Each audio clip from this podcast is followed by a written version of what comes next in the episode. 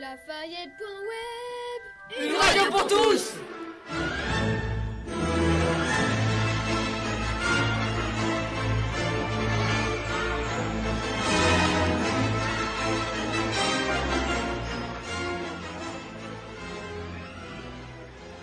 Bonjour à tous, aujourd'hui nous sommes le mardi 3 avril. Vous écoutez la nouvelle émission du club radio Lafayette Web.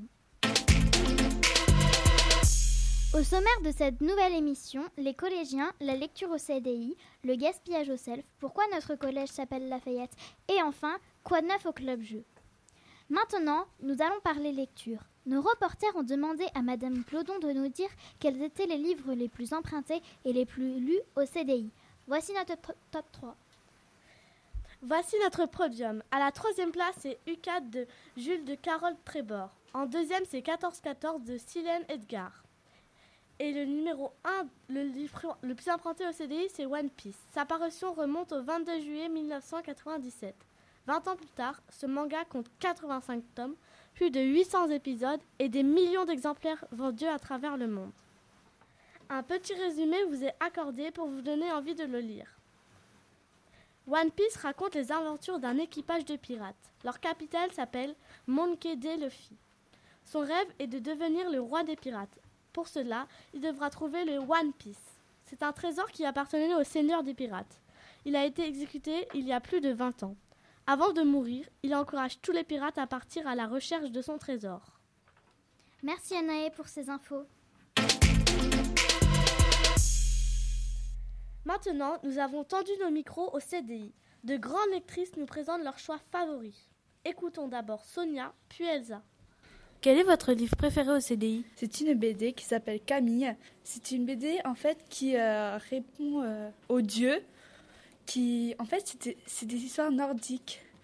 Il y a plusieurs dieux, donc le dieu Blesse qu'on va suivre tout au long, qui est franchement bien qui nous captive en fait quand on est quand on adore tout ce qui est mythologique, un peu science-fiction. Euh, je sais pas comment trop le décrire. Faut vraiment le lire alors, mon livre préféré au CDI, c'est Carambolange, la Fermanie Paulette. Alors, en fait, c'est une mamie qui est décédée, euh, et en fait, c'est l'ange Nel qui doit la conduire euh, au purgatoire et qui va l'emmener euh, au paradis.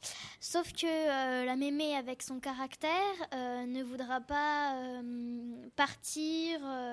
donc, le jour où elle décide de partir, elle s'évade du purgatoire, et en fait, sur Terre, elle avait une amie, une aide-soignante qui s'appelait Jessica, et elle va vouloir euh, la retrouver, savoir où elle est passée, parce qu'elle a disparu euh, quand elle était sur Terre. Euh, ce qui m'a le plu, c'est l'humour du livre. En fait, c'est vraiment hyper drôle et je le conseille vraiment parce que c'est trop bien. Et pour finir, Roman. Pourrais-tu nous dire quel est ton livre préféré au CDI Alors, mon livre préféré au CDI, c'est Seul. Quel est l'auteur? Gaz Stivelman. Alors, euh, en fait, ce sont des enfants qui sont dans une ville, donc sans adultes, sans parents, sans personne. Et ils vont voyager, voyager jusqu'à rencontrer d'autres enfants. Et au bout d'un moment, ils vont se rendre compte qu'ils sont tous morts.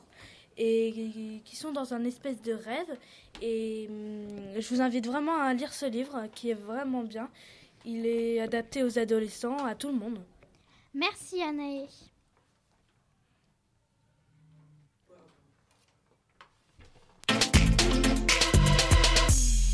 Nous accueillons Thibaut et Mathis. Ils nous proposent une petite enquête sur le gaspillage alimentaire à la cantine du collège. En France, d'après le site Consoblog, 150 000 tonnes de produits alimentaires sont jetés à la poubelle. On a rencontré le chef cuisinier pour nous en dire plus. Écoutez. Combien de kilos d'aliments sont gaspillés à la cantine par mois? Alors, combien de kilos? Beaucoup trop. Euh, là, sur, euh, on travaille environ une tonne 4 donc de nourriture et il part de 120 kilos à la poubelle tous les mois, ce qui est beaucoup trop. Il faudrait qu'on tombe aux alentours de 110 kilos, pas plus, pour être bien. Quelle nourriture est la plus gaspillée?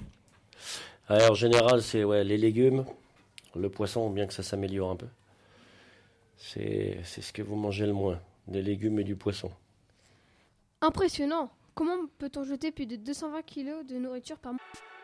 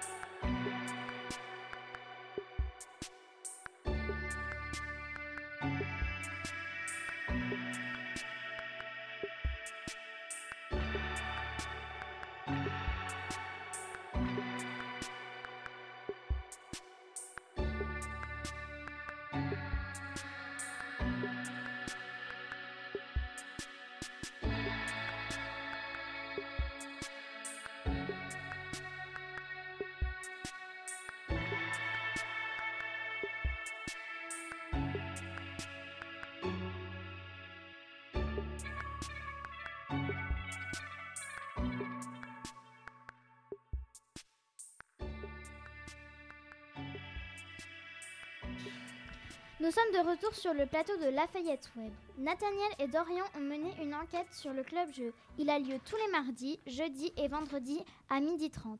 Il est ouvert à tous les élèves. Ils doivent s'inscrire en septembre à la rentrée. Ce club a été créé par Monsieur Salo, professeur d'histoire géo au collège. Ils l'ont interviewé il y a quelque temps. Pourquoi dirigez-vous le club jeu? Alors déjà, je le dirige par plaisir parce que j'ai une grosse passion pour le jeu et puis surtout, c'est l'occasion de faire découvrir des jeux qui ne sont pas des jeux vidéo, c'est de sortir des tablettes et des écrans pour faire des vrais jeux de plateau où on apprend beaucoup de choses en s'amusant. On apprend à coopérer, on apprend à faire élaborer des stratégies, on apprend à suivre des règles, à jouer ensemble. Donc il y a tout un tas d'aspects pédagogiques qui, sont, qui s'ajoutent aux aspects ludiques. Nous avons demandé à une élève de 5e la raison de, de sa présence au club jeu. Qu'aimes-tu dans le club jeu? Bah, J'aime bien parce qu'on peut découvrir de nouveaux jeux qu'on n'aurait pas forcément euh, l'idée d'aller y jouer. Et puis euh, on, peut, on peut les faire avec ses amis. Et puis euh, bah, il y a Monsieur Salou qui peut nous aider à, à, découvrir des règles. Nous lui avons demandé aussi quels étaient ses jeux favoris.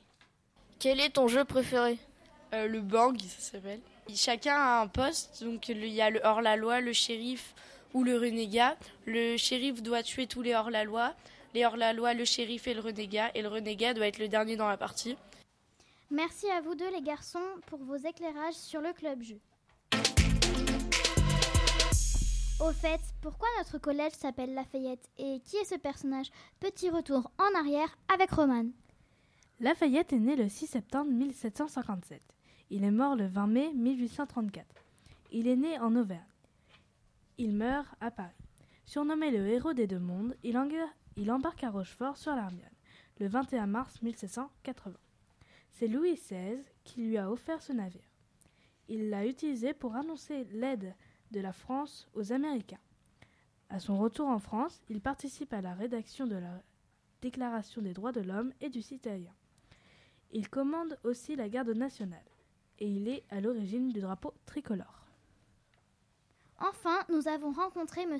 Isnar, professeur de mathématiques du collège. Il était présent au moment du choix du nom du collège. Il nous donne les critères d'attribution de ce nom. Alors, ce choix s'est effectué d'une façon relativement démocratique. Il fallait une femme ou un homme qui soit très connu sur Rochefort avec une dimension nationale. Il fallait que ce nom devait rappeler l'histoire de Rochefort ce personnage devait également imager euh, l'ouverture de Rochefort sur euh, la mer, et ce nom également devait euh, faire rêver par l'ampleur de l'œuvre et la valeur de l'œuvre du personnage. Et alors, je ne sais pas quand est-ce qu'est apparu exactement la première fois le mot Lafayette. C'est vrai, j'en ai entendu au cours d'une conversation, j'ai entendu le mot Lafayette. Moi, j'ai dit, oh tiens, oui, c'est vrai, ça me, plairait bien que, que, notre collège s'appelle Lafayette. Et ensuite, euh, il y, a eu une nette, euh, envolée pour ce nom. Et, plus tard, euh, quelques semaines euh, plus tard, il y avait un conseil d'administration et le nom a définitivement été voté lors de ce conseil d'administration. On était en 1999, juste avant d'arriver euh, ici, puisqu'on a ouvert le collège en 2000, d'ailleurs avec un petit retard, puisqu'il y a eu la, la tempête de 2000 qui nous a reculé de 15 jours.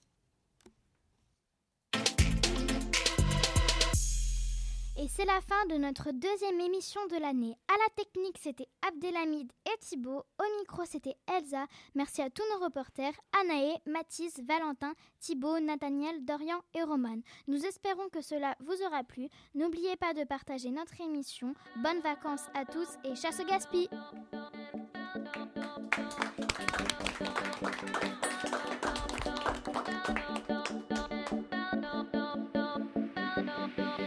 See me.